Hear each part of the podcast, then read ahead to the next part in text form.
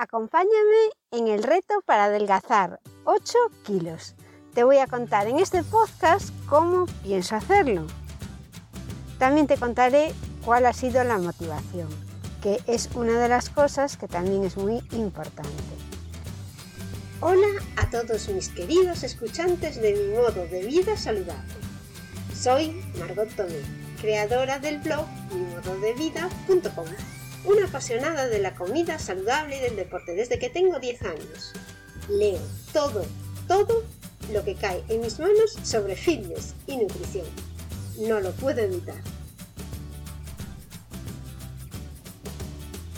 Madre de familia numerosa. Trabajo por las mañanas fuera de casa y estudio y hago deporte casi todos los días por las tardes. En este podcast voy a contarte cómo consigo que mi familia y yo comamos siempre de forma saludable a pesar de que no me gusta cocinar. Te cuento mis trucos para ahorrar tiempo en las gestiones diarias, cómo cocinar sano para 5 en poco tiempo y cómo hacer ejercicio a diario y algunas de las aplicaciones y herramientas modernas que me facilitan la vida. mimododevida.com Vamos a bajar unos kilos de forma sencilla y adherente. Ayer acompañé a una amiga al endocrino, pues desde que empezó la pandemia ha engordado 8 kilos. Añade a la pandemia el verano, la desmotivación, la falta de actividad. Hasta ahí todo es normal y bastante común. La verdad es que mi amiga no está con mucho sobrepeso para su estatura, pero sí se siente mal porque está 8 kilos por encima de cómo suele estar. Técnicamente y según el médico le sobra un kilo, pero a ella le gustaría estar como antes. No os diré su estatura para que no toméis estos datos como referencia. Cada persona es como es y tiene su constitución y el peso no significa nada más que un valor de referencia. Si te digo que una persona pesa 63 kilos, como mi amiga, no te estoy diciendo nada. ¿Está gorda? No lo puedes saber. Este peso está directamente relacionado con su estatura y su composición corporal. Si te digo que mi amiga pesa 63 kilos y quiere llegar a pesar 55 kilos, ya estoy dando un dato objetivo y relativo. Pero cuando tienes un objetivo, ya llevas mucho ganado Sabes hacia dónde vas. Objetivo 1. Bajar 8 kilos. Ahora este objetivo debemos transformarlo en un objetivo SMART. 1. ¿Qué significa SMART? Pues eso, 1. S de específico, specific en inglés. Ya sabemos que queremos bajar peso. Ese es el objetivo específico. Porque podías decir, quiero ponerme ese vestido. Bueno, un vestido que ahora no te cabe también podía ser un objetivo que no lo representas en kilos, sino que lo representas como la meta de llegar a ponerte ese vestido. Sería un objetivo también específico. Pero es que un objetivo tiene que ser smart y quiere decir la M que tiene que ser medible, measurable en inglés. Ya sabemos que la cantidad que mi amiga quiere son 8 kilos. 3. Tiene que ser alcanzable. Achievable. Es alcanzable porque antes pesaba eso, entonces se supone que puede volver a su peso original, que además no es que pesase eso cuando era pequeña, sino que fue antes de la pandemia, con lo cual yo creo que es bastante alcanzable.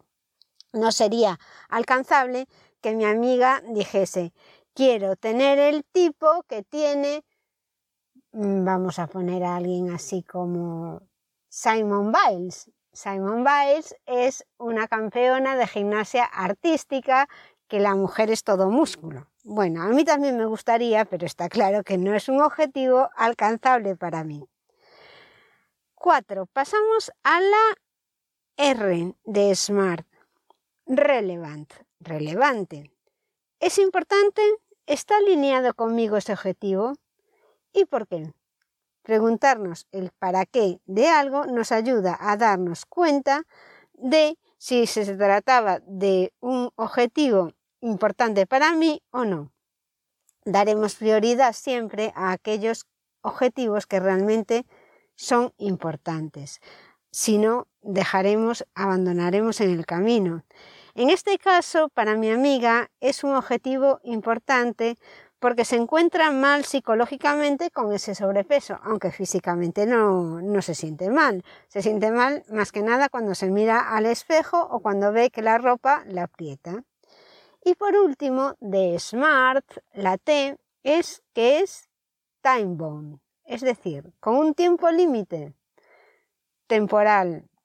Y en este punto es en donde tendremos la llave de si el objetivo además es alcanzable o no.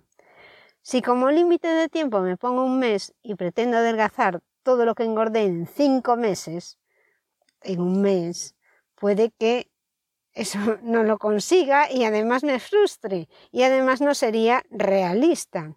Adelgazar 8 kilos en un mes no es un objetivo muy realista por pensar que voy a adelgazar en un mes eso que me llevó tanto tiempo engordar. Si como objetivo me pongo 8 meses, el objetivo es mucho más alcanzable y sobre todo en este tipo de objetivos que son de adelgazamiento, hemos de dar tiempo a nuestro cuerpo a reaccionar a los cambios dietéticos a los que los sometemos. Así que ahora lo que tenemos es que elaborar una estrategia para conseguir nuestro objetivo. Objetivo perder 8 kilos. Fecha límite.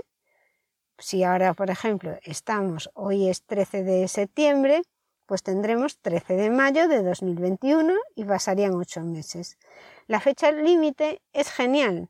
No tendremos que pensar en la operación bikini que casi nunca da resultado. Tenemos un plan de adelgazamiento que nos va a permitir comer de forma saludable y además perder peso. Y llegaremos al mes de mayo lo que nosotros queremos es casualidad que estemos ahora en septiembre. Si tú empiezas a lo mejor el, reto en diciembre, irás más pillado. Pero es igual, porque lo importante es que tú cumplas tu objetivo y qué más te da si es verano, si es invierno. Al final, lo que quieres es sentirte bien cuando te miras tú al espejo, no cuando te mira el resto de la gente en la playa. En fin, vamos a ver cuál es la línea de acción. Por un lado tendremos la alimentación, tendremos que reducir la ingesta de calorías, tendremos que hacer ejercicio, vamos a aumentar el consumo de calorías y tenemos que tener motivación. Esto es muy importante. La estrategia en cuanto a alimentación es reducir la ingesta de calorías. Dentro de la estrategia está en primer lugar aplicar los consejos dietéticos que nos recomendó el nutricionista, la endocrina, a la que fue mi amiga y que yo le acompañé y estuve escuchando.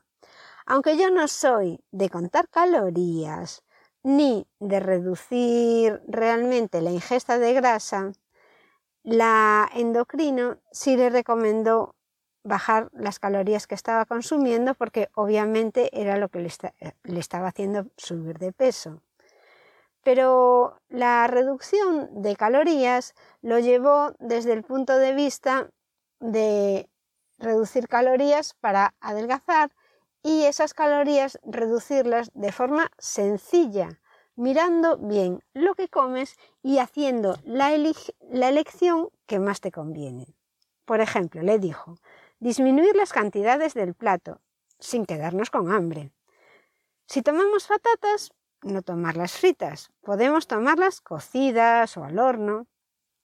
Si tomamos pasta con bonito, que a mi amiga le gusta bastante, puedes tomar el, el bonito o el atún de lata al natural en vez de tomarlo con, con aceite de oliva o en aceite, porque después sí puedes tomar un poco de aceite, pero tampoco hace falta atiborrarse de aceite.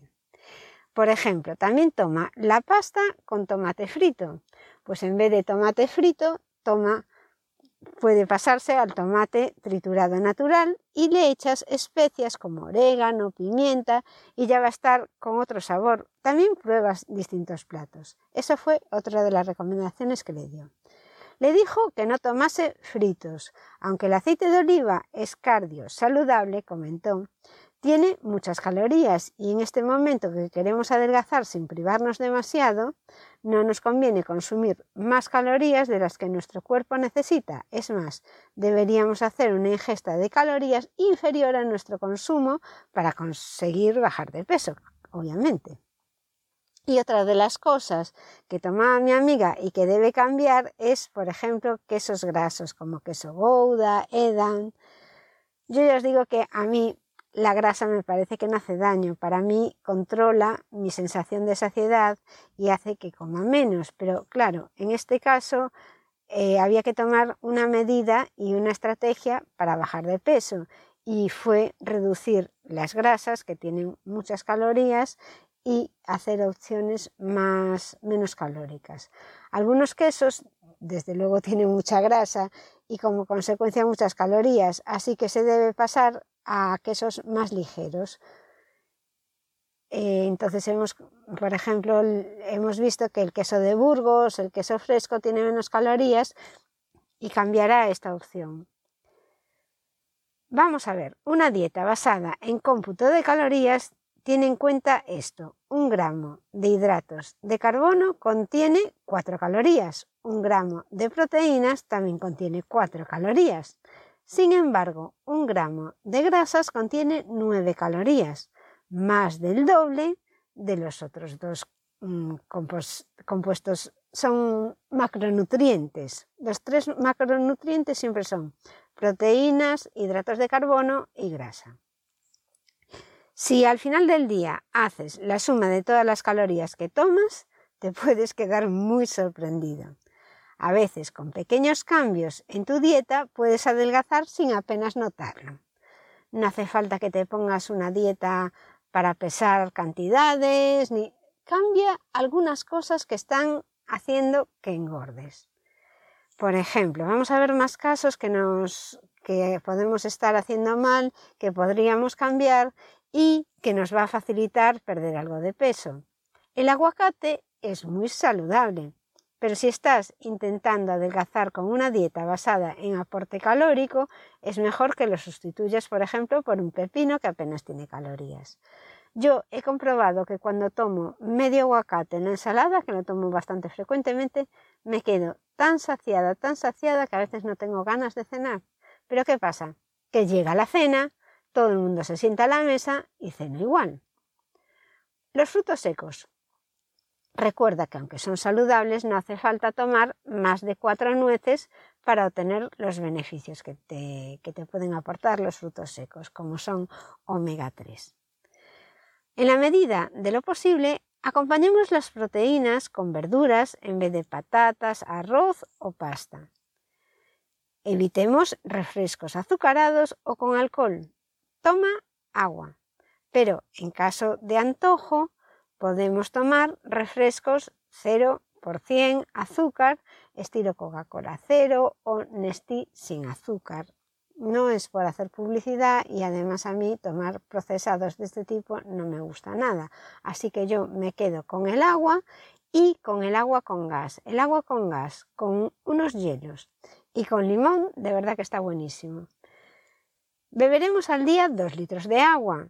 Entonces, uno de los métodos que, se dicen desde siempre es tener una botella bonita, un recipiente chulo para tener siempre a mano e ir bebiendo durante todo el día. Dos litros se beben fácilmente, pero bueno, si, si tienes la botella siempre cerca, te va a resultar más fácil y podrás irlo haciendo poco a poco.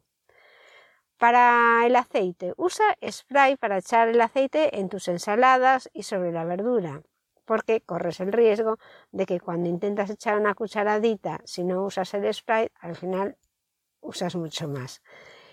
Toma mejor verdura cocida que ensalada, ya que eh, vas a usar menos aceite. La ensalada al final lleva bastante aceite y mucha gente se sorprende que comiendo solo ensaladas no adelgaza, pero es que en una ensalada puedes echar muchas, muchas calorías sin darte cuenta. Ten siempre algo preparado en la nevera por si te entra el hambre. Yo lo que suelo tener son huevos cocidos y pechuga de pollo cocida. eso se conserva bastante bien. La pechuga cocida, si lleva dos días en la nevera, la uso para la ensalada de por la noche. Y los huevos cocidos normalmente pues los puedes picar en cualquier momento que tengas un antojo. Te van a llenar y van a hacer que no te olvides de, de esa ansiedad que te puede venir a la cabeza. La lista de productos aptos en mi nueva dieta de baja en calorías y además que me gustan son gazpacho, espárragos, atún al natural, caldo de pollo aneto, judías, huevos, merluza, ternera, pollo, crema de calabaza, costilla al horno, ensalada, pimientos rellenos de carne, legumbres puedes tomar, yogur, fruta, mejillones, tomate triturado, piña en lata al natural, jamón cocido, repollo, coliflor, calabacín, tomate, café, infusiones, agua con gas. Haz tu lista, piensa cosas que te gustan y que son aceptables en tu nueva dieta. En cuanto al ejercicio, que es el punto 2 de nuestra estrategia, necesitamos aumentar el consumo de calorías, aumentar el ejercicio diario y ser constantes. Puedes proponerte caminar todos los días 5.000 o 10.000 pasos, siempre más de lo que haces habitualmente. Esto si lo planteas como un reto a lo largo del día, no cuesta mucho. Conseguir hacer 10.000 pasos supone estar caminando una hora y media seguida, pero si la distribuyes en los desplazamientos que haces a lo largo del día, no te darás casi cuenta. Aprovecha los desplazamientos que haces en bus para hacerlos en la medida de lo posible andando, o por lo menos parte de ellos. Ponte unas horas determinadas en tu agenda para hacer ejercicio, porque es que si no, no lo vas a hacer. Tienes que ponerte la hora, el día y el tipo de ejercicio que vas a hacer. Incluso si quieres hacer los pasos, has de marcarte el momento en que vas a ir a pasear, a caminar, porque al final pasa el día y ya no encuentras el momento. A última hora, irte a andar una hora y media, no vas a, no vas a hacerlo. Si te apetece, Puedes hacer ejercicio en casa, apuntarte a un gimnasio, hacer senderismo o bicicleta los fines de semana. Todo tipo de actividad física será bienvenida. También puedes buscar a alguien más que tenga objetivos similares al tuyo. Por mi zona hay un grupo de vecinas que quedan para ir a pasear. Este tipo de cosas hace que tomes el ejercicio como algo divertido y se te pasa el tiempo mucho mejor. A mí, por ejemplo, me gusta mucho pasear escuchando podcast y prefiero ir yo sola escuchando un podcast que quedar con mis vecinas. Pero a veces también cuando estoy poco motivada me ayuda bastante ir con ellas, porque eh, como no las veo muy a menudo, pues hablas siempre de cosas distintas y el rato se te pasa mucho más ameno. También puedes hacer entrenamientos en casa con actividades deportivas diferentes y yo lo que hago es ir a YouTube, buscar la actividad que, que me apetece hacer en el día. Pero eso lo dejo planificado, porque como te pongas a buscar en YouTube el ejercicio que vas a hacer en el momento en que vas a hacer ejercicio, pierdes un montón de tiempo buscando el vídeo correcto y al final puede que ya se te pase el momento de hacer ejercicio. En tu casa no seas vaga. Sé la primera que se levante a coger algo que falta. Muévete cuando veas que algo no está en su sitio. Recógelo. Sube escaleras en vez de coger ascensor. Anda. Yo, por ejemplo, en casa, cuando estoy en el piso de arriba, voy al baño de abajo para, para moverme un poco más. Rarita, no. Lo que busco es hacer actividad en mi día a día. Yo trabajo ocho horas sentada en una oficina y el resto del día tengo que hacer bastantes desplazamientos en coche, entonces si no me esfuerzo a moverme en esos pequeños momentos que tengo de desplazamiento casero, mm, acabo el día haciendo muchos menos pasos, como se diría en este momento que estamos fijándonos en eso. Después vamos a ver la motivación, que era el punto 3. A lo largo de los años me he ido fijando que uno de los motivos principales para que las dietas funcionen es que hay alguien que te va a pedir resultados y va a comprobar si realmente estás haciendo la dieta y si estás bajando de peso. Mi amiga en este caso quedó en volver dentro de un mes al endocrino.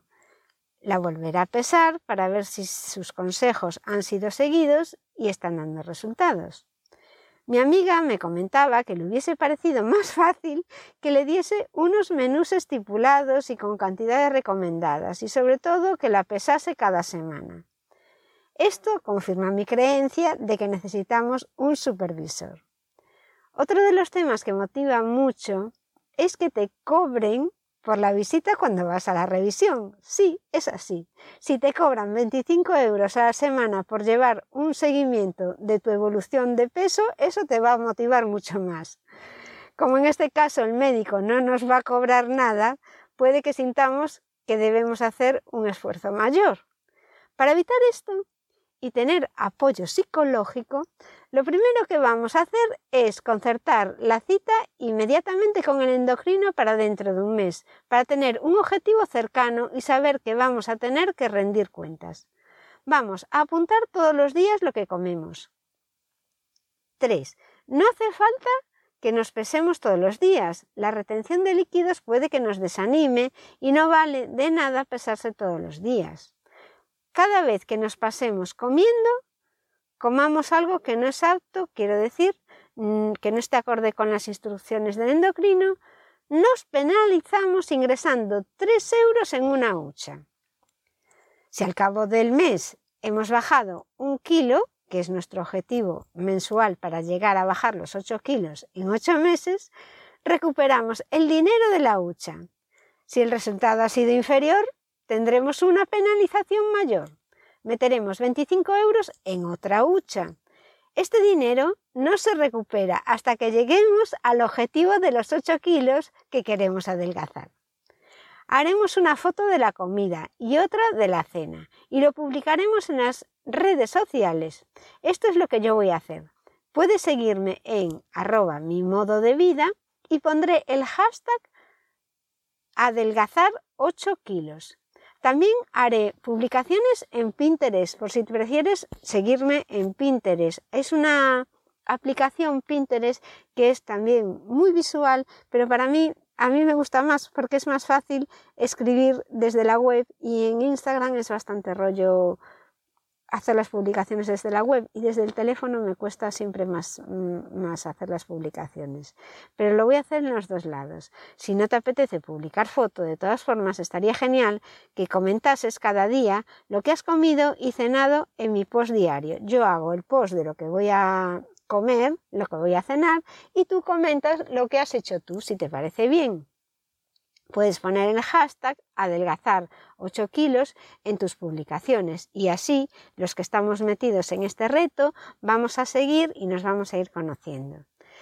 Te apuntas, te apuntas al reto de adelgazar 8 kilos antes de el momento en que lo estés empezando, más 8 meses, en este caso, el 13 de mayo de 2021. Ya ves que las normas no son muy complicadas, es pesarse una vez al mes, comer comida real y preparada con poco aceite, hacer un poco más de ejercicio del que hacemos habitualmente, ser constante y no desanimarse. Únete al reto, comparte tus dudas, inquietudes y qué es lo que te provoca ansiedad. Crearemos una comunidad de apoyo para alcanzar nuestro objetivo. Voy a dejar en la entrada de mi blog un fichero Excel con una base de datos que debes ir metiendo para, ver cómo, qué es lo que comes cada día y cómo evolucionas. Esto te va a ayudar a, a, marcar, por ejemplo, en rojo los días que te has pasado y tener un control. Si no adelgazas, no te desanimes porque te vas a ver la tabla y vas a ver, pues este día es que me pasé con esto, este con esto, y entonces ahí vas a ver que realmente si no adelgazas no es porque la dieta no funcione. Le llamo dieta no porque sea de adelgazamiento, le llamo dieta porque es una manera de comer.